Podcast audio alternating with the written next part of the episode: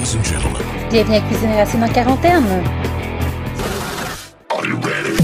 Bonjour, mon nom est Serge Laporte de Cuisine et Racines. Bienvenue sur notre podcast, le podcast où on fait des échanges de recettes dans un temps de confinement à cause du coronavirus.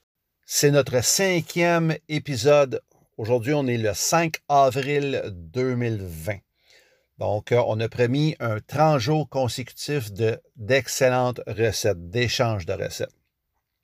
Aujourd'hui, je réponds à un courriel d'une dame, Mme Pina, qui est de Brassard. Elle me demande une recette de canard rôti.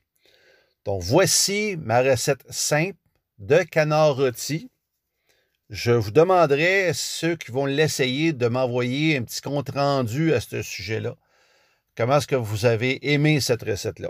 Je vais vous donner aussi différentes alternatives. Ça, ça va être facultatif, mais ça peut être intéressant. J'ai besoin, bien entendu, d'un canard. J'ai- Au niveau des épices, trois épices seulement. 15 000 litres de sel cachère. J'ai besoin de 15 000 litres de paprika.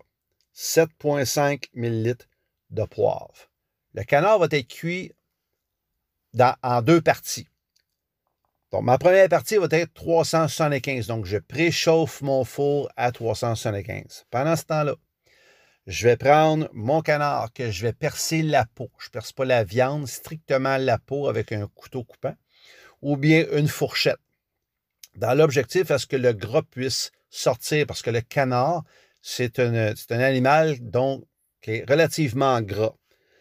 Par la suite, je vais frictionner le canard avec mes trois épices que je vais avoir mélangées.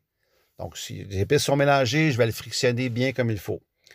Mon four est à 375 degrés.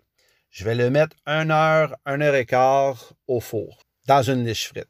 Bien entendu, mon côté facultatif, je pourrais mettre aussi des légumes racines chaque côté du canard pour que ça puisse cuire en même temps. Ou bien, tout simplement, dans la cavité, donc à l'intérieur du canard, j'aurais pu mettre quelque chose d'acide, style par exemple, comme un, citron en quartier, où j'aurais pu mettre différentes euh, herbes, euh, par exemple comme euh, tout simplement des feuilles de laurier. Essayez d'avoir des feuilles de laurier fraîches, hein, ça, ça dure quand même pas tellement longtemps. Ça dure à peu près six mois des épices.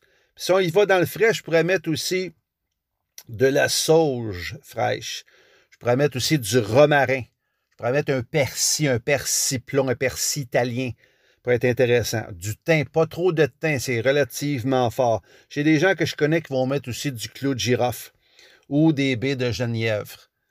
Donc, ça, c'est la recette. Par la suite, dans un premier temps, 375, 1 heure, et- une heure et quart qu'on a dit, je vais sortir le canard, je vais sortir la liche frite.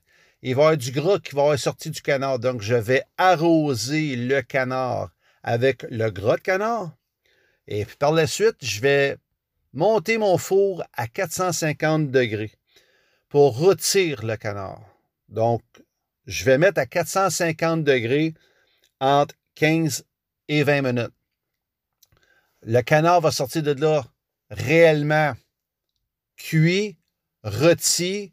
C'est une recette qui est facile, c'est une recette qui est excellente.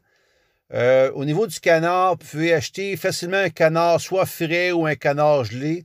Ça va faire le travail. Qu'est-ce qu'on trouve sur le marché? C'est le canard de Pékin.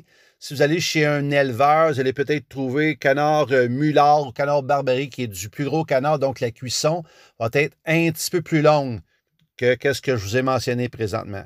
Mais donnez-moi un compte rendu à ce sujet-là. Vous allez voir que vous allez avoir du succès avec cette recette de canard-là. Vous pouvez nous suivre sur Facebook, sur Twitter, sur Instagram, sur Pinterest, sur notre site Internet. Si vous avez des commentaires ou vous voulez échanger avec nous des recettes, vous pouvez nous écrire à cuisine et racines en commercial gmail.com.